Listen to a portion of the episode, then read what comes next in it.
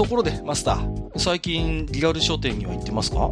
リアル書店ね、行くのは結構好きなんだけど、はい、でもね、なかなかちょっと行く機会がなくて減ってるっていうのが正直なところですね。いやそうそう。まあ実際にね、行ってみるとね、書棚に並んだ本なんか見ててもね、こう発見もありますしね、うん、やっぱそういうのはリアル書店ならではの良さもあるとは思うんですけどね。うん、いや、確かにそうなんだけどね、ただね、僕の地元の本屋って、でっかいんだけど、そのなんか、ラインナップが自分とはあんまり合わなくってね。ああ、なるほど、ね、あの、結構欲しい本がなかったりとか。はいはいはい。そこなんですけどね、そんなね、地元の書店を実は応援できたりするね、いい本なんていうサービスがあるんですけど、これマスターはご存知ですか？あのね、正直名前だけなんですよね。ああ、なるほど。はい、この e 本というのがですね、要はネットで注文、書店で受けけ取りができるオンライン書店ということになってまして、これが実は1冊からでも送料は無料。決済はお店でできるから、クレジットカードがなくても購入できますし、例えば図書カードなどお店で用意している多彩な決済にも対応してくれます。もちろん頼んだ本は個別放送でプライバシーにも配慮してますから、あんな本やこんな本もこっそり買えるというね。えー、で、実はこの e 本、本や雑誌の他にも CD や DVD も本屋で受け取れるというサービスになっています。なるほどね。いや、こっそり買えるっていうのはいいかもしれないね、おじさん的にはね。そうそう、そうなんです。で、まあ、この e 本、実は大手出版都立には運転してますので、国内最大級の品揃えに加えまして、話題の新刊の予約もできたりします。意外にね、Amazon で予約できなかった時に、こう、穴場として、この e 本注目されたこともあるんですね。他にも雑誌を迷子店頭で受け取れたり、2000以上なら宅配にも対応。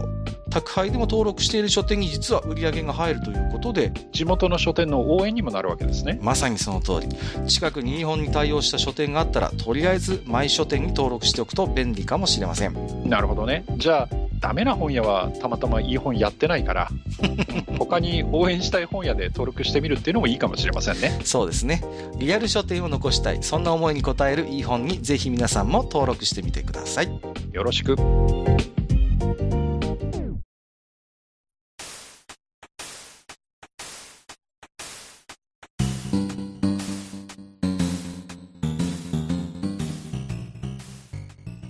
はい、えー、ということで、愚者級の課題図書第2回目でございます。お相手はもちろん、萩和さんです。よろしくお願いします。はい、よろしくです。えっ、ー、と、初回の際にもお話をしておりましたけれども、えー、課題図書と銘打ってはいるものの、えっ、ー、と、まあ、はい、アニメや映画なども対象に含めますよということを言ってましたけれども、はいはい、えー、早速ですね、えー、今回、えっ、ー、と、まあ、劇場版アニメを、ちょっと、えー、感想を語り合ってみようということで、はい。なるほど。で、えっ、と、今回課題図書として選ばせていただいたのが、えっ、と、2019年公開、えー、劇場版シティハンター新宿プライベートアイズということで、はいはい、えっ、と、今ちょうどね、アマプラなんかでも見られますので、えー、まあ、マスターにもね、ちょっと見ていただいて、まあ私はあの、はい、実はね、えー、劇場で、えー、と見ておりまして、えー、はい、当時ね、ジダラクサイさんとお話をした記憶もあるんですけれども、はいはい、まあ今回アマプラにまたラインナップに加わりましたので、私も改めてね、うん、えっ、と、見まして、はい。それでちょっとそれについてね、いろいろ感想を話していこうということなんですね。はい。うんで、まあ、まあ、シティハンターといえばね、まあ、我々にしてみれば、まあ、あの、もちろんね、こうジャンプで連載してた頃も知っている年代ですのでね。うんうん。で、またその、あとね、えっ、ー、と、テレビアニメ化も何回かされていましたので、まあ、はいはい、私は当時あのテレビアニメ版も、まあ、欠かさず見てましたしね。うんうん。で、コミックスも持ってましたんで、はい。まあ、割とこう馴染み深い作品ではあったんですが、ね、まさかあのー、何ですか、こう、このね、令和、令和の世の中で、えっとですね、あのー、劇場版として、えー、帰ってくるということでね。で、しかもあの、キャストがほぼあの、テレビ版オリジナルということでね、はい。はい、はい、あのー、神谷明さんはじめですね、あの、オリジナルキャストがほとんど集結しているということで、まあそういう意味でも大変懐かしくもあり、えー、嬉しい、えー、ところでもあったというところなんですけれどもね。うん、うん、うん。はい。で、まあね、えー、愚者級の課題図書ということで感想を語り合うということなんですけれども、まあどうでしょう？じゃあ、とりあえずちょっとマスターから、まあ、ざっとこう、全体を通してどういう印象をお持ちだったのかから聞いてみたいなと思ってるんですけれども。そうですね。あの、いや、シティーハンターだなっていう、うんうんうん、ままさに、その、うん、シティーハンターだな。っていう、そうそうそう、まあ、良くも悪くもその枠から外れてないっていう感じの、まあ、映画だったかなっていう。はいはい。まあ、我々が変な話、こう、期待する通りの、まあ、えー、筋書きであって、まあ、キャラクターの描かれ方なんかも、えっ、ー、と、まさにテレビアニメ版の、えー、味付けそのものだったのかなという印象を持っています。そうですね。うんうんうん。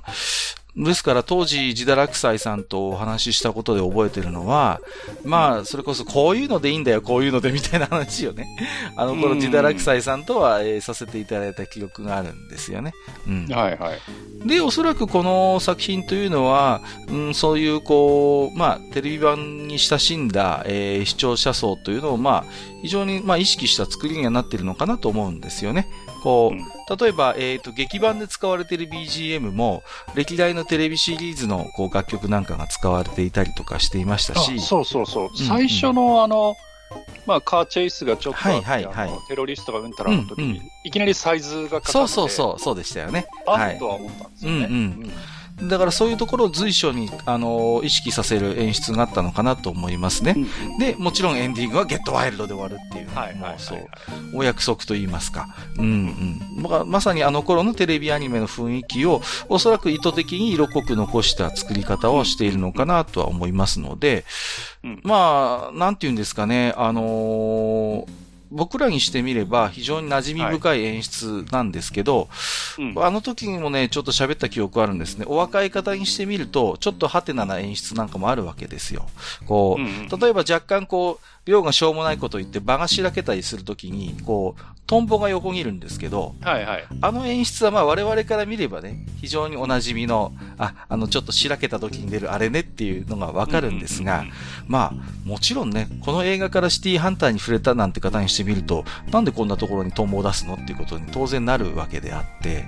うん、まあ、そういう演出の、なんていうんですかね、こう、部分でも、まあ、もっとよくシティハンターをご存知の方を、まあ、意識した、フォーカスした、えー、作りにはなっているのかなとは思いました、ねうん、だから、悪く言えばね、はい。その、いわゆるシティハンターのお約束を知らない人なんて知ったこっちゃないっていう、作りだよね。そうそう。もう初めから、シティハンターはどういう作品で、サイバリョウという人物がどういう人間であって、まあ、相棒の牧村香織とどういう関係性なのかみたいな部分が、ある程度分かっている人をもうターゲットにしていると。うん、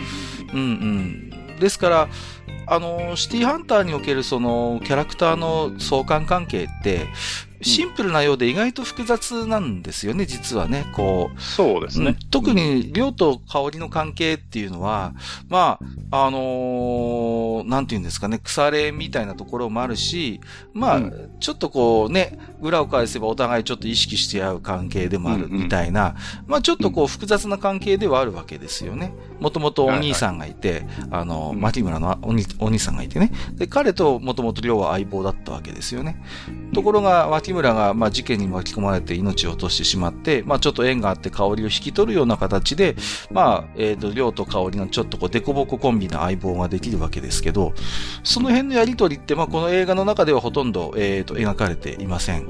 で、まあ、エンディングで若干、こう、過去の、あの、劇場版のシーンなんかが挿入されてますので、まあ、僕みたいに全部見てきてる人間から見ると、ああ、懐かしいとかって思うんですけど、多分全然ご存知ない方からしてみると、この、急にエンディングで出てきたこの人誰みたいなことになると思うんですよね。うん、それもあるし、その、えっ、ー、と、サエコに対しての、うん、あの、一発券をたくさん持ってる、そうですね。量がいっぱい持ってるっていうのも、おそらく最初に見た人はなんでって思うとは思うんだけど、自分らにしてみると、そうだよね。そうそうそうそう。っていう。そりゃそうだっていう演出ですからね。うん。まあ、だからこの映画の、まあ、ある意味成功、まあおそらく成功という評価がされていて、興行収入は15億円以上記録してますし、まあ、つい最近ね、この劇場版また作るよという特報も出ましたので、まあ、おそらく今回のこのプライベートアイズは成功という評価だったと思うんですよ。うん。で、まあなんでやっぱり成功したのかっていうと、おそらく初めからシティハンターという作品に親しんでいた人間にこうもうフォーカスをして、うん。まあ、あえて間口をあまり広げない作り方をしていた、というところがまあ良かったんだろうなとは思うんですよね。うん、そうですね。うんまあ、それがなんて言うんですかね、こういう過去の名作と言われる作品をリバイバルして、劇場化なりしていくときに、まあ、おそらく一つのこう、セオリーなんだと思うんですね。こう、極端にこう、一般向けにあえてしないっていう、こう、あの頃のシティハンターをよくしてる人間に、も初めからこうある程度、こう、お客さんを絞って作っていくっていうやり方が、まあ、うん、今回は構想したのかなという印象を持っています。うん。うんうんで、まあそうですね。で、この、舞台がね、まあ新宿プライベートアイズということで、まあもちろん、あの、シティハンターの元々の舞台が、まあ新宿歌舞伎町になるわけなんですけれども、こう、はい、まあ本当に舞台をね、新宿にして、えー、まあ新宿の、まあ、結構今有名なスポットですよね。ゴールデン街であったりとか、まあ、あいうところをこう登場させたりするような、形になってましたけれども、うん。まあその辺の作りもね、なんかこうあの頃の原作をまあ非常に意識したものになってますし、まあ非常にこう、ご褒美的な要素としては、実はこの北条先生の一つ前の作品であるところの、まあ、キャッツアイの木杉三姉妹も登場するなんていうことでね。うんうんうんうん。そうそう。うん、ね、藤田さんがちょっと直前にお亡くなりになってしまう、直後だったかなうん、収録にね、ちょっと参加できなかったので、えっ、ー、と、そこは戸田さんがね、あの、戸田恵子さんが、えー、ダブルキャストで演じていらっしゃいましたけれども、うんうんうん。あのー、まあね、でもほぼオリジナルキャストでもって登場してましたんでね、うん、おおとは思いましたけれどもね。うん。まあそういうちょっとご褒美というかおまけ的な要素も入れつつ非常に、まああの、ストーリーとしてもね、あのー、よくせ、よく整合性取れる形にしたなとは思います。あの、例えば、あのー、やっぱり、現代の新宿が舞台ですから、例えばドローンであったりとか、あの、無人戦闘機みたいな、非常にこう、現代的なこう、兵器の演出というのもやっぱありますよね。うん。はいはい。で、まあ、で、それを使って要は何をするかっていうと、こう、着替えをしてるお姉ちゃんを覗きに行くっていうね。そういういかにも量的な、こう、スケベな行動にも使われちゃったりするんですけれども、うん。あとはその、例えばスマートフォンだったり、まあアプリが、実はその物語の中で重要な、えー、位置を占める仕掛けとして出てくるみたいな、そういう現代的な、まあ、演出をこう加えつつ、まあ、あくまでサイバリョウという人間は、こう、どこかこう昭和の匂いをまとった、あの頃のバウンティーハンターとしてやっぱり、あの、スイーパーとして出てくる。バウンティーハンターじゃないですね、スイーパーですね。あの、として登場するんですよね。うん。その辺の、こう、あまりこう違和感なく、こう、つなげてるところは、まあ、シナリオとして上手だなと思いましたし、あとは、その、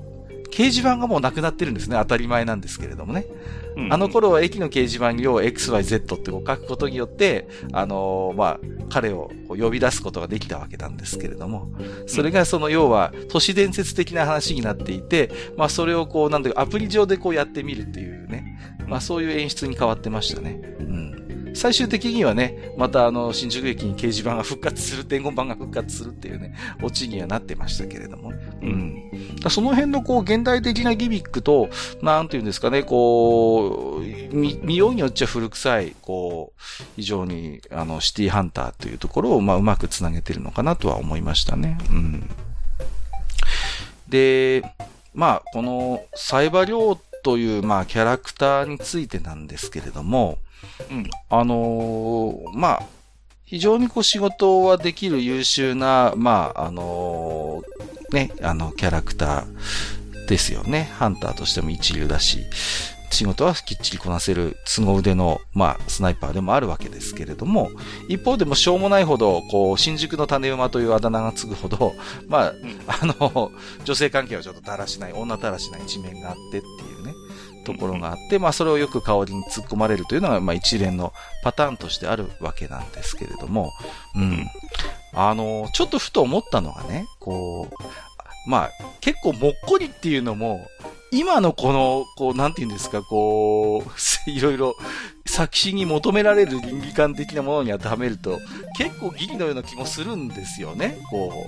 う、まさにこう。うそうは思わなかったけどね。ああ、いや、うん。これがシティハンターじゃなかったら、例えばこうね、男性器が大きくなる描写がこうさ、こう、アニメの中にこう、盛り込まれるって、例えば全然関係ない新作アニメだったら、どうなんだろうってちょっと僕は思ったんですよね。でもほら、言葉だけだったからさ。まあそうですね、確かに、ね、うん。うん、それはあの、テレビアニメの時からそうで。はいはいはい、はい。あの、原作の漫画はね、思いっきり描写してましたけどね。ねあの、息子さんが何してるけども、はいはいはいはい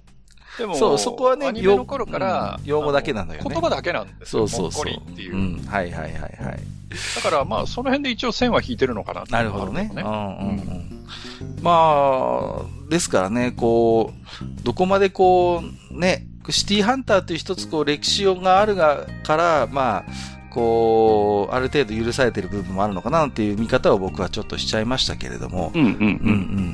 うん、まあ、ですからね、こう、そういう、なんていうんですかね、こう神谷さんの演技力に追うところも非常に大きいんですけども、あの、コミカルな部分とこうシリアスな部分をしっかりこう、なんていうんですかね、こう、キャラクターとしてきっちりこう、それぞれを、魅力的に見せるっていうあたりのね、作りはね、すごいやっぱりこう、今見ても魅力的だなと思いましたね。うん。うん、で、果たしてああいう栽培量みたいなキャラクターが、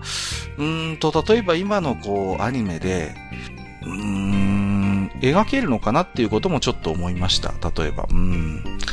なんて言うんですかね、こう、シリアスな場面とコミカルな場面を描き分ける的な部分って、その、まあ、今のアニメや漫画でも普通にある手法ではありますよね。例えば、鬼滅の刃だってアニメ見てれば結構コミカルなシーンもあるし、キャラクターの造形を大幅に崩してちょっとこう、本当にギャグみたいな、ちょっと演出なんかを入れることも普通にやります。だけど、それがなんていうのかすか、こう、相互に、あのー、こう、キャラクターの魅力に、こう、どこまで寄与してるかなって思った時に、やっぱ思い返すとサイバリオってその辺が見事に融合してるキャラクターなんですよね。こ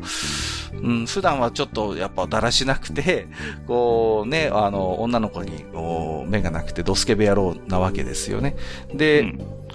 その、そこに、ちゃんと突っ込み焼きの香りがいて、これも非常になんかこう、昔の演出ですけど、あの、10トンハンマーだの、こう持ち出してきてね、本当にこう、叩き潰さんばかりの勢いで突っ込むわけじゃないですか。あの辺のこう、大げさな演出みたいなものが、あの、お若い方のレビューなんか見てるとすごい新鮮だったりするらしいんですよね、なんかそういうのがね。ああ、なるほどね。うん。だから一見すごいこう、あの、シリアスな、まあ一応ストーリーとしては一つ事件が起こってそれを解決するっていう形にはなってるんだけれども、一方でああいうギャグアニメみたいなこう演出をこう、こう、挟み込むことにすごいなんかこう、新鮮味があるみたいで、うん。うん、香りがあんな細い腕で、こうね、あんなぶっといハンマーをブンブン振り回すのって、まあ我々から見ればもうお馴染みなので、あの、全然ね、違和感ないんだけれども、その辺が逆に新鮮に見られたなんていうレビューもちょっと耳、目にしたもんですからね、あ、なるほどなって思ったところもあるんですけれどもね。うん。あとはね、そうですね、あのー、こういうサエバ量みたいなやっぱり、うん、キャラクターの流れって、まあ、ちょっとジャンプの話になるんですけど、うん、うん最近のジャンプでああいうこう、二面性をこう、きっちり出してくるキャラクターって、うん、どこまでいるのかなってちょっと思ったりもしますね、こう。いや、だから結局オールドタイプなんですよ。うん、うん、どこまで行ってもね、そうそうそううん、だから、ほら、コブラとかもそうじゃん。じゃあ、そ、その話をしたかったのよ。うん、スペースコブラの話をしたかった。がある、うんうん。キャラクターっていうことでしょ？そうそうそう、そうなんです。うん、だから、僕らにしてみると、案外、その、馴染みがあるっていう、スタイルのキャラクターではある。まあ、コブラもそうだけど。そうですね。うん。まあ、考えてみたら、あんまり最近そういうオンオフ両面のその、まあ、ギャップみたいなのを見せてくっていうキャラクターはあんまりいないかもしれないね。うん、受けないんですかね。特にあの、何ですか、うん、あの、ナロー系とかになると、はいはい。大体、その、チ チート能力みたいなのを持っていて、うんうん、とにかく強いみたいな。あのね、最近の作品はね、もう分けちゃうんだと思うんです。キャラクターそのものを、こう。ああ、なるほど。うんうん。一人の人間に同居させない、あのキャラクターを。うん。うん、もうドスケベでしょうもない男と、やる仕事はきっちりやる、もう自分がね、あの、受けた依頼は必ずこう、完璧な形で果たすっていうキャラクターを一人の人間に演じ分けさせようとしない流れなんですよ、最近は。もう二人に分けちゃうのよ、それを、そもそも。うんうんうんでもその二人が仲良く付き合ってるとか、その仕事ではお互いお互い非常にこう、ね、あの、いいコンビで事件を解決するっていうパターンはよくあるんですが、それをね、一人の人間に最近は同居させない流れがあるようで。なるほどね。うんうんうん、いや、考えてみたら、まあ、アニメじゃないけど、例えば必殺仕事人の中村モンドなんかもこのパターンじゃないですか。そうそうそう。うんうんうん。うんね。ね、ヒルアンドンと呼ばれていながら、凄腕の殺し屋っていう。そう。普段はうだつががらなくてね、こう。そうそうそうね、婿ことの婿ことのなんて言われてるけど、うんうんうん、まあ、いざね、そういう仕事人のモードになればもうきっちり仕事をこなしてっていう、うん、そういうこう、なんて言うんですかね、こう、一人の人間の表と裏をこう魅力的に描くっていう手法が、まあもしかしたら最近はあまり見られないんじゃないのかなと思うんですよね。うん。で、あと、まあ、コブラの話が出ましたけど、まあ、コブラとシティハンターで、でもやっぱ決定的に違うのは、やっぱ女性ファンがつくかつかないかっていうところがありまして、うん、コブラってやっぱどこまで行ってもちょっと男臭い世界ではあるんですよね。うん。うん、で、まあ、コブラもこうね、えー、まあ、もともとは非常にハンサムだったわけだけど、わざと歯をね、少しこう、3枚目に作り変えてなんていう設定はありますけども、ちょっとあまりにも世界観がちょっとハードボイルド寄りすぎて、かつちょっとこう、描かれる女性なんかもなんていうんですか、男の世界、一つこう、劇画の世界で描かれる美女っていうテイストなので、なかなか正直女性のファンってつきにくいものでした。だけど、シティハンターっていうのは、その辺がうまいことある程度マイルドな演出になっていて、うんうんうん。で、また香りっていうキャラクターが非常にこう魅力的なんですよね。で、やっぱりあの、香りってキャラクターもあの、シティハンター、あの、サイバリョ同様に、あの、いろんなこう、キャラクターを内包している複雑なキャラクターなんですよね。こう、うん、まあもちろん、量の突っ込み役ではありますし、まあね、腐れみたいなところをよく見せますけども、そのくせ、なんていうか一番量のことを理解していて、まあ、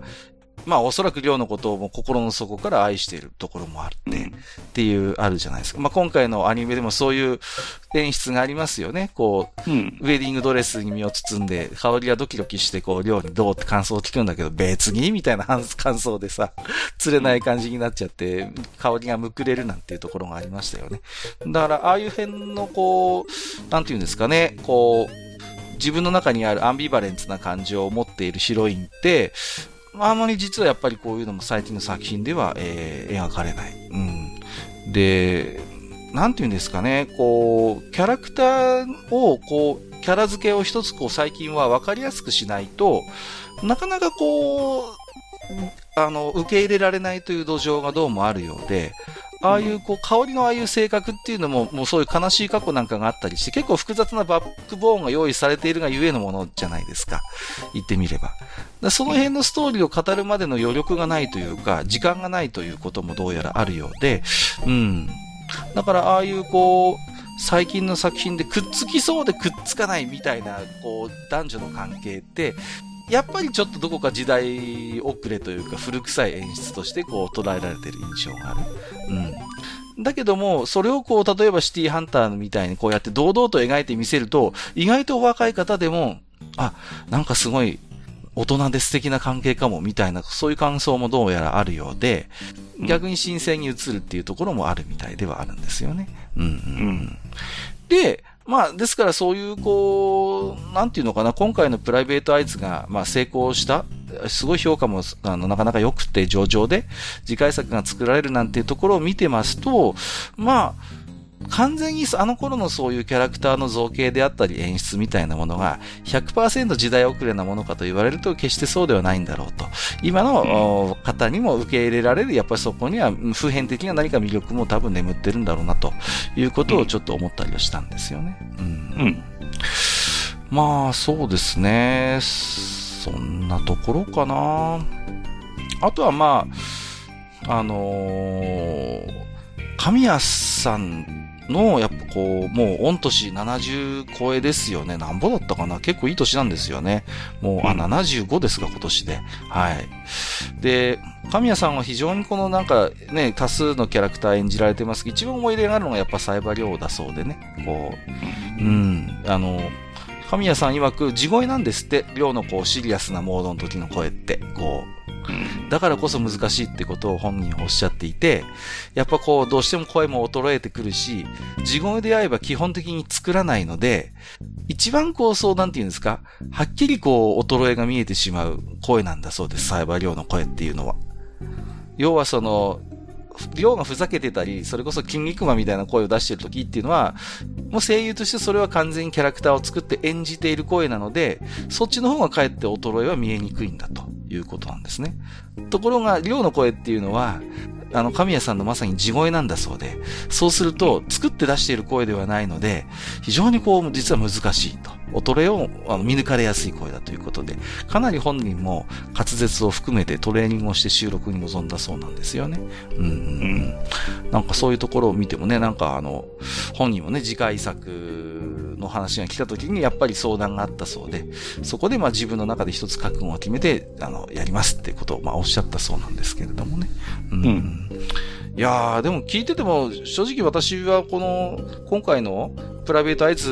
見てても、正直神谷さんの衰えみたいなのあの感じませんでしたけどね。うん。うん。あの頃のサイバー量そのもののような気がして。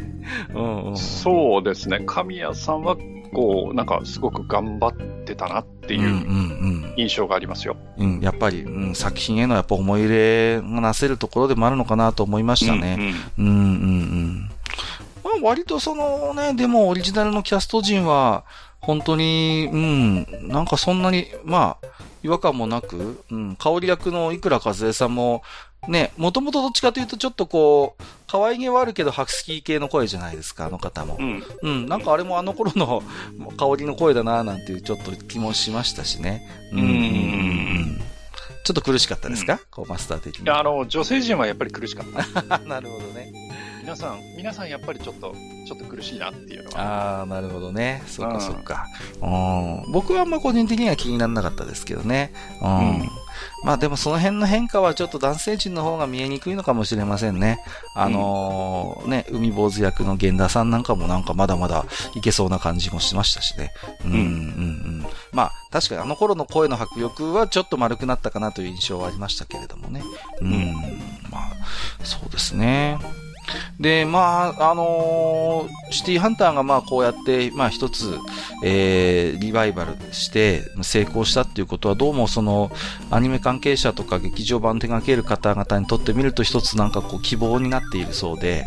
うん。まあ、あの頃のですから名作と言われるアニメをまたいろいろね、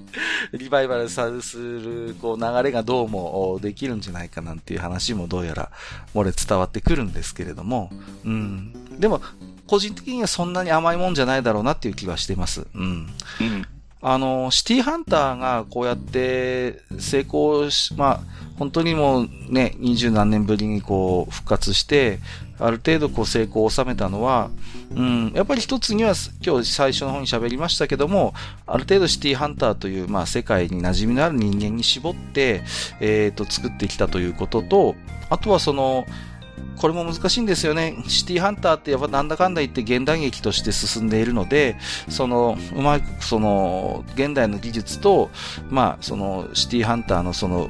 なんとかこう、うまくこう、違和感なくこう話を、整合性を持たせるというところもかなり心を砕いてたと思うので、まあ、だから安易になんかあの頃の雰囲気のまま作ればいいんでしょっていうものでは当然ないし、まあシティハンターが一つそういう現代劇、しかもこのハードボイルドであってアクションであってっていう、一応ある意味わかりやすい部分でのこうシナリオの原動力を持った作品であって、かつ、まあやっぱりなんといっても神谷さんの非常にこう頑張りによってサイバリョウというキャラクターが立っている。といういろんな要素によって多分こう、成り立っているものであるから、この、うん、シティハンターの成功を見て、安易にその 乗っかってね、あんな作品もこんな作品もってことになると、まあ、あのー、そうそううまくいかないんじゃないのかなっていう気はしますしね。うん。で、シティハンターにしても、あの、まあね、あのー、変な話、皮肉な話もありましてね、その、原作がある意味ちょっとこう、中途半端な形で、えー、終わらせざるを得なくなったっていう事情があって、うん、ある意味ちょっと原作自体もいろんな話がちょっとこう、解決しないまま終わっちゃってるところがあるんですよね。で、それが皮肉なことにある意味シティハンターの、こう、話が終わってないっていう、こう、雰囲気に、あの、繋がってると思うんですよ。だからまだまだ新しい作品がこうやって作られる一つ原動力になってることは間違いなくて、これね、原作がまさに完璧に大断円って感じでこう終わってしまっているとするならば、そこをまた新たに何かこう、映像化させて、新しい作品を作るのってやっぱ大変だと思うんですよ。そういう意味で言うと、シティハンターのあの原作がちょっとこう、わちゃわちゃしながらちょっと中途半端に終わっちゃった感っていうのは、あの頃原作を読んでいた僕からしてみると非常に残念ではあったんですが、まあ、かえってね、こうやって今でも、その頃のちょっとこう、尻切りトンボ感、なんというか解決されてない人間性みたいなものが、あのー、まあ、ある意味そう、新作を作る原動力にもつながってるのかなって。まあ、この辺はなんか監督さんも、あのー、おっしゃってますけれどもね。うんうんうん。だからその通りだなと思いましたね。はい。すいません。なんか僕ば僕ばっかり喋っちゃいましたね、今日。うん、終わりましたか？はい。すいません。なんかないですか？あとはもう、そんなに、それ以上の感想は特にないですか？えー、っとですね。うん、まあ自分の感想を言わせていただくとするとですね。うんうん、まああの、細かいところで、ちょっとあれって思ったり、おやおやって思ったりするところっていうのはいくつかあるんですよ。はいはい。で、例えば、その、うん、まあ、今回の依頼者である、えー、新藤愛のお父さんが、果たして殺されたのか、事故死だったのか、っていうところがはっきりしない。はい。っていうところがあったり、えー、あと、その、うん、まあ、敵役として出てきたその三国真治でしたっけ？あはいはい。山ちゃんが演じてるね。はい、山ちゃんがやった。はい。うん、で、その三国君がその、えー、香りの、まあ、幼馴染であった。うんうん、というのはいいんだけれども、えー、多少その、えー、香りを、まあ、真ん中にして、まあ、亮と三国でのその、えー、まあ、香りが若干揺れるという描写があるんだけれども、うんちょっとその、えー、その辺が、まあ、中途半端に終わったまんますぐその、えー、三国君がその闇の顔を見せてくるっていうところとか、えー、まあ、いくつか気になるところがあるんですよ。はいはいはい。話としてね。うん、でも、あの、この映画においては、そんなことは正直どうでもいいんですよ。うんうん、そうですね。えー、っていうのは、その映画全体が、そのえー、これまでそのシティーハンター、特にまあテレビアニメだと思うんだけど、うんうん、そのまあ原作を元にしたその、えー、で原作の雰囲気とか設定とかをそのアニメにするからって変に変えてない。うんうんうん、よくあるじゃないですか。そのありますね。まあ、ね、なんか原作があってそれをアニメ化するときってその設定をコロッと変えちゃったりとか。うん、ゴッドマーズの悪口をやめるんだ。うんね、そういうことあるけれども、えー、そういうことをせずに、その、えー、まあ、ある意味真面目に、その、うん、えー、その世界、シティハンターの世界っていうのをテレビアニメの中でもこう丁寧に描写をしていって、で、それを積み重ねていって、シティハンターっていうのはこういうものだっていう、その様式美みたいなのっていうのを、もうテレビアニメの段階でもう確立しちゃってるわけですよ。はいはいはい。で、その様式美っていうのは、その、えー、美人の依頼人が来て、うん、えー、亮がそれにまあ、えー、喜んじゃって、えー、それに対して、まあ、香りが100トンハンマーを振るっていうところがありの、で、そこからの、えー、まあ、ドンパチがありの、えー、そして、えー、まあ、いろいろバタバタ、紆余曲折ありながらも、最終的にはその量と香りの、その、とてもその、えー、息の合ったバディとしてのその二人の関係っていうのを見せつけつつ、ね。うん、で、最後は透明でゲットワイルドで終わるっていう、その、様式美があるじゃないですか。そうですね。あ様式美があるじゃないですか。はい。で、この劇場版の新宿プライベートアイズっていうのは、その、様式美をきっちり守ってるんですよ。うん。そうですね。で、様式美をきっちり守っていて、いろんなこと気になることある。例えばその、三国がどうしてその、ね、最新兵器の、その、まあ、言えば、うん、うんうん、まあ、お披露目会みたいなことで、その、ターゲットをなぜサイバル用にしたのか。うんうん。っていうとも、いや、それはシティハンターだから。で、説明できちゃう。はいはい。うん。っていうようなところがあって、本当にその、様式美を守ったシティハンターという作品の枠というのを本当にきっちり守っていて、そこから外れてない。うん。っていうことで、おそらく従来のファンっていうのはとても安心して見れたんだと思うんですよ。うんうんうんだから、そうなると、もう細かいところの、その、うん、ちょっとここ変だよね。ここの設定もうちょっと掘った方が良かったんじゃないとか、うん、っていうことっていうのは正直どうでもよくなるんですよ。そうですね。うん。それだけのその様式美っていうのをこれまでずっと積み上げてきて確立しちゃってるから。うん。うん。だからそれを守って、えー、きちんとその、えー、シティハンターの流儀でお話を進めていれば、うん。まあ、ファンは納得するんですよ。まあ、大外しはないよねっていうことですよね。うん。うん、うん、うん。だから、ある意味その、えー、ファンをいい意味で裏切ることはないけれども、うん。うん。ただ、そのファンの求めている、まあ、最初の方でね、あの、カッカも言ってたけど、こういうのでいいんだよ。うんうんうん。っていうところにきっちり落ち着いている。はい。うん。っていう意味ではね、すごくあの、うん、まあ、堅実にというか、うん。うん、あの、真面目にというか、うんうんうん、うん、そういうふうに、その、うん、劇場版にするんだからこういうとここうしてやれ、ああしてやれっていう、そのスケベ心を持たずに、うんうん、あの、きっちり作ったんだろうなっていうのが、うんうんうん、その、えー、全体見てて、やっぱり思いますよね。うん、そうですね。うん。うんなん、なんでしょうね。その、ある意味、寅さん的な作品でもあって、そうそうそうそう。うん、うん。非常に、だから、もう分かってるんですよね、展開はね。うん、そう。そう。だからね、仕事人もそうだし、水戸黄門もそうだし、なんでも、なんでもいいんだけど、遠山の金さんでもなんでもいいんだけど、もう決まってるんですよ。そうなんですよね。で、例えば金さんだったら最後にね、お知らすの場面でこう、ガッとこう、身を切ってね。肌をはだけてね、桜吹雪を見せたところで見てる側は待ってましたってなるわけじゃないですか。そうそうそう。よってことになるわけ、ね、うん、そうそうそう。やっぱりそういうそのお約束っていうか、そういうのがきっちり守られてるから、うんうんうん。そりゃファンはね、見て喜びますよ。そうですね。うん。と思いました。うん。うん、だから、な、なんて言うんですかね、こう、アニメの作品のすべてに、こう、何かこう、新機軸とか、何かこう、先進性とか、うん、そういうものをすべての作品に我々も求めてはいないし、その、それぞれのやっぱりアニメ作品の良さっていうものの一つとして、例えばシティハンターのような、もう、本当にこう、お約束である程度固められているような作品であっても、やっぱそれを見て我々はこう、安心するっていう要素って、やっぱりこれも一つの、あの、アニメ作品の魅力としてやっぱあると思うんですよね。うんうんうんで、ね、やっぱり、そういうものを見たこう安心感っていうのも、やっぱりあるし、で、特にやっぱりシティハンターの軸ってどこまで行ってもやっぱ最終的には量と香りの関係性であってね。うん、そうそうそう。うんうん、だから、このね、くっつきそうでくっつかない二人みたいな、こう、関係って、うん。うん、なんかね、どこまで行ってもトラさんなんですよね、と 言ってみれば。うん、うん、で、だけど、くっつきそうでくっつかないけど、うん、その、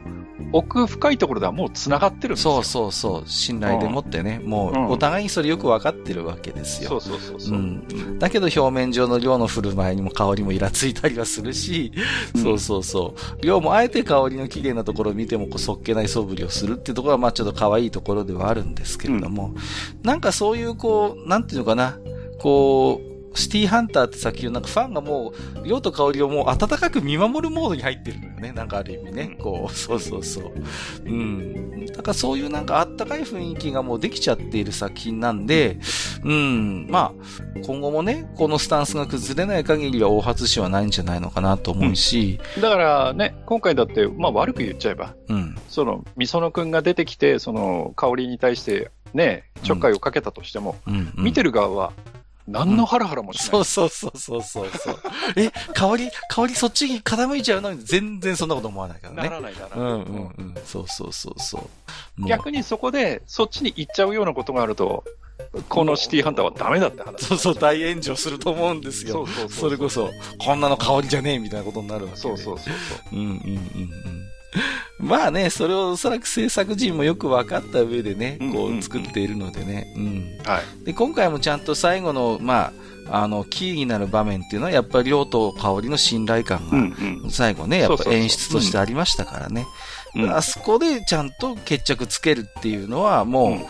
まさにね、こう、中村モンドがもう本当に刀を抜いた瞬間みたいなもんなんですよ、そこで。そうそうそう。黄門様が印籠を出したようなもんなんですよ。亮と香りがお互いを本当に信頼してるんだねっていうことがわかるシーンで終わりましたんで、今回も。うんはい。うん、まあそういう意味で本当にマスターと安心して見られる作品ですので、うんぜひね、まだ見たことがない方であれば、あの、うんお若い方はもしかしたら新鮮に見られるかもしれないし、かつてね、少しでもシティハンターという作品に触れたことがある方であれば、あの頃のシティハンターをどうぞ楽しんでくださいということですね。はい。うんえー、という感じですか、大体ね。はい。そうですね。あとは、まあ、あの、シティハンターはこれでいいっていう話をしました。はいで、その、新しくさらに劇場版が作られるっていうことも、うん。それはそれで喜ばしいことだとは思うんですけど、と。でも、あの、じゃあ、いつまでシティハンターに頼るの？っていう 気持ちがあるのも実は事実で、そうですね。だから早く、その、えー令和におけるシティハンター、うん。あー令和における、えー遠山の金さん、うんうん。水戸黄門、うん。うん、必殺仕事にうん。っていうようなものが